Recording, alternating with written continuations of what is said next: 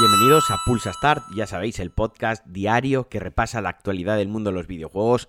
Estamos con la resaca post E3 y todavía siguen llegando noticias. Ahora, después de todas las conferencias y de todos los anuncios, pues va apareciendo nueva información acerca de los títulos que se han enseñado y demás. Así que estos programas, los próximos días, vamos a hacer repasos de noticias breves, cositas más cortas, referentes a juegos que se han anunciado cosas que hemos ido viendo durante este E3. En primer lugar, Black for Blood, este que la secuela espiritual de Left 4 Dead, que se prepara para llegar este próximo 12 de octubre a PC, PlayStation 4, PlayStation 5, Xbox One, Xbox Series S, en la consola de tu primo, eh, eh, saldrá simultáneamente en todo el mundo y está desarrollado como os he dicho, por Talter Rock Studios, los creadores de Left 4 Dead.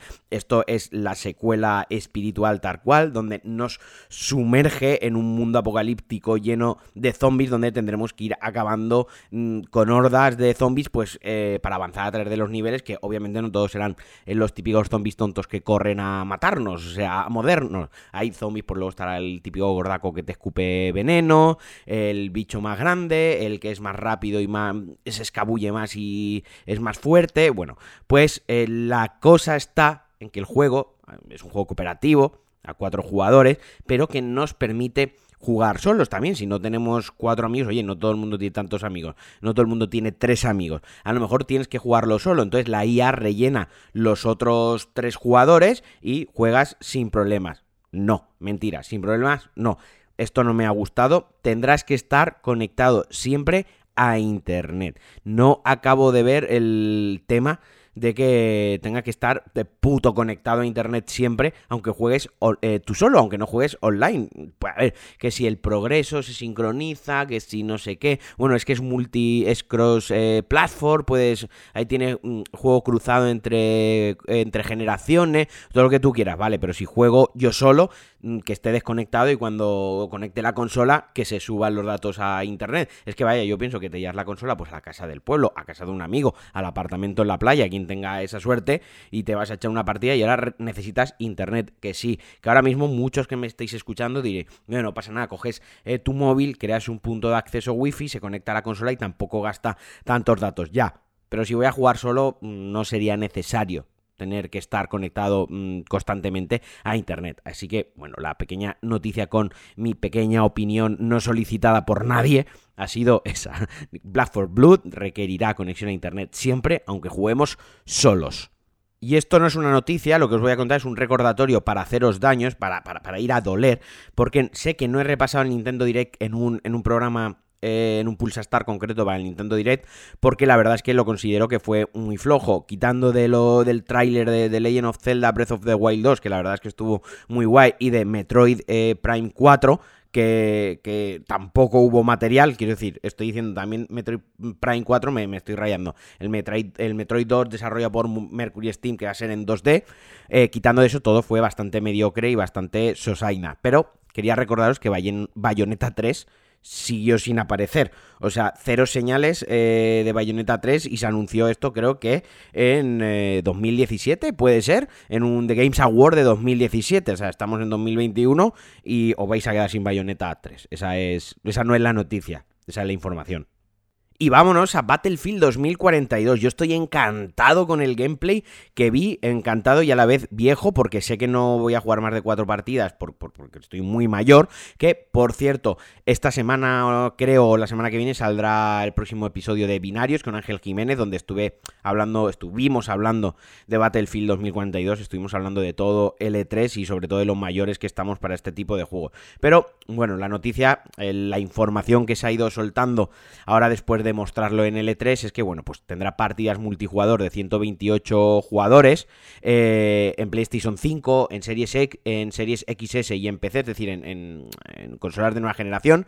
En la anterior generación llegará solo a 64 jugadores, una cosa que puedo relativamente entender por el tema de la potencia de las consolas, pero sobre todo ahora lo entiendo mucho mejor y es que usará bots para que los servidores estén siempre llenos. Esto no me parece mal. He leído a gente que le, ha parecido bastante, bastante, o sea, que no le ha gustado, ¿no? En plan, no, es que, es que habrá bots, es que ya ves la gracia de matar a uno. A ver, yo que sé, al final son como minions.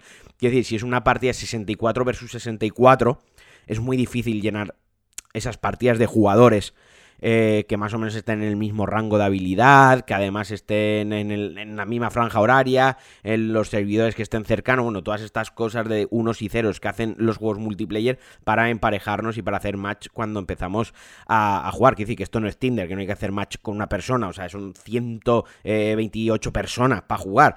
Entonces, pues que meta bots por ahí pues oye, pues le da vidilla al juego y tú imagínate, porque claro, los mapas, vosotros imaginaos, los mapas están planteados para 128 personas, con lo que ello conlleva la amplitud de los mapas, la orografía de los mapas, los vehículos que podemos coger, las armas disponibles y que luego solo hayan 30 personas en el mapa, 15 contra 15. Tremendo aburrimiento. Pues que metan unos bots, yo qué sé, al final en la guerra, en la guerra hay soldados, pues esto suena feísimo, ¿no? Pero en la guerra siempre han habido soldados tontos que están ahí para morir. Pues yo qué sé, pues los bots los podemos entender como eso, pues soldados para que te peguen cuatro tiritos, dispararle, hacer alguna baja, coger unos puntos de experiencia, hacer un poquitín de racha y luego pues ya cuando te enfrentas a un a uno controlado por otra persona, pues ahí ya entra mm, lo que digamos sería el, conflicto interesante y la disputa guay. Quiero decir, a mí no me parece mal, hay gente que está un poco hirviéndole la sangre con esto, pero a mí me parece una buena solución y que creo que hacer que el juego siga siendo más dinámico todavía y que los mapas sean más disfrutables. Y bueno, voy a continuar con Starfield. Va a ser un juego del que voy a hablar bastante, creo ya, para el resto de, mi vida. Eh, esta vez de unas declaraciones de Todd Howard, que, es el director del juego, eh, defiende que la exclusividad será muchísimo mejor para, este juego y para cualquier juego. O sea que cualquier juego es mucho mejor si es exclusivo para una plataforma porque eh, se pueden centrar y focalizar el trabajo en ello. A ver, yo siempre he sido defensor por una parte de que todo el mundo pueda jugar a todo. Eh, eh, obviamente en un mundo ideal donde todo el mundo tiene dos fundas de iPad, todos tenemos todas las consolas y todos podemos acceder a todos los juegos. El, mundo ideal ese no existe.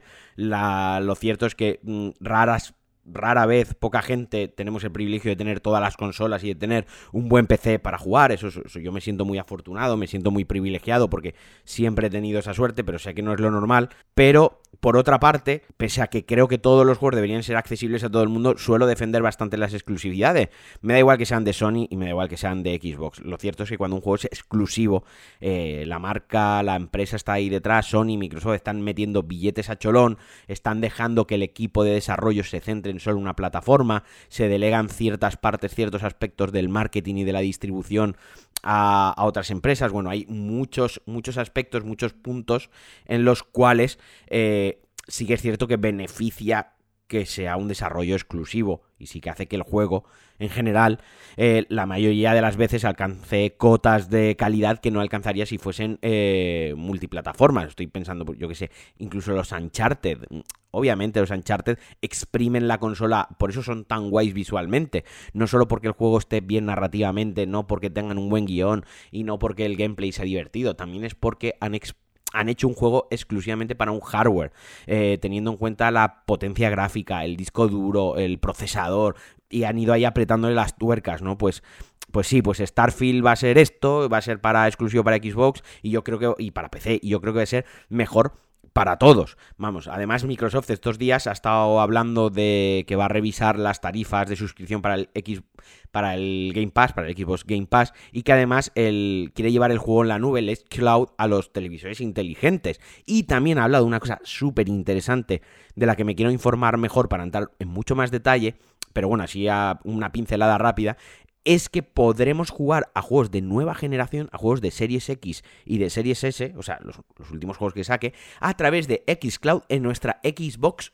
One. O sea, esto me parece una auténtica chulada y me parece que, o sea, Microsoft eh, está adelantando a Sony, o sea, Sony está apostando en sus exclusivos 100% y en, en esa potencia, en esos estudios first party third party que tiene ahí detrás, que les hacen juegos tochísimos, que no me parece mal, pero creo que Microsoft también está entendiendo muy bien cómo está cambiando el ocio en general, o sea, desde la música eh, con los conciertos virtuales que se han dado a raíz de la pandemia, desde el cine con estrenos simultáneos tanto en salas de cine como en plataformas VOD para aquellos países en los cuales no se puede asistir a una sala de cine y ellos han entendido que el futuro quizás está en una suscripción y está en que se pueda jugar en la nube en sus dispositivos pagándoles pues eso, eh, la tarifa mensual. Así que por esa parte muy bien para Microsoft y a mí me está cambiando mucho el chip y cada día, o sea, tengo más ganas de pillarme unas series X. Y ya para acabar, muy rapidito, Cyberpunk 2077 eh, va a volver a la PlayStation Store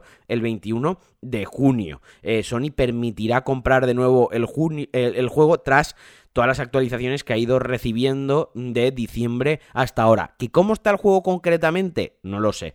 ¿Por qué? Porque me he desinteresado, porque mm, eh, me he enfadado. O sea, mm, la novia despechada no quiero verla más. Ya está. O sea, este, este juego lleva tantos años queriendo jugarlo y eso que yo lo, lo, jugué en PC cuando salió, ya salió tan roto que por mí como si el juego desaparece para siempre. O sea, o hacen el juego de nuevo o dudo mucho que yo me quiera interesar por él. Pero al parecer, pues bueno, Sony que no dio el visto bueno para que permaneciese en su store y que hizo refounds, algo que, fue un hito histórico porque nunca se había dado antes, nunca antes había mm, retirado un juego AAA de estas características y de esta manera al poco tiempo del lanzamiento devolviendo el dinero, ahora el 21 de junio, es decir, la semana que viene, dentro de 7 días, lo va a volver a aceptar en su plataforma. Entonces doy por sentado que alguien en Sony se ha sentado otra vez a jugarlo con una PlayStation 4 y no, y no le ha dado cáncer de sida a jugarlo. O sea, no, no ha tenido que vacunarse contra la malaria ni nada después de jugarlo. Ha sobrevivido. Quiero, quiero entenderlo. Así que, pues bueno, esa es la noticia. Quien quiera, pues lo podrá comprar la semana que viene. Y hasta aquí el Pulsastar de hoy. Un abrazote muy fuerte. Ya se acerca el fin de semana. Ya huele a fin de semana. Ya huele a pizza, helado y videojuegos. Eso quien pueda, porque yo ya estoy también muy mayor hasta para estas cosas. Cada vez que grabo un Pulsastar, me entra, cada vez que grabo algo de videojuegos, me estoy dando cuenta que estoy cada vez más fuera de todo esto. Así que venga, va, lo voy a dejar aquí. Os mando un abrazo muy fuerte, espero que disfrutéis del día y adiós.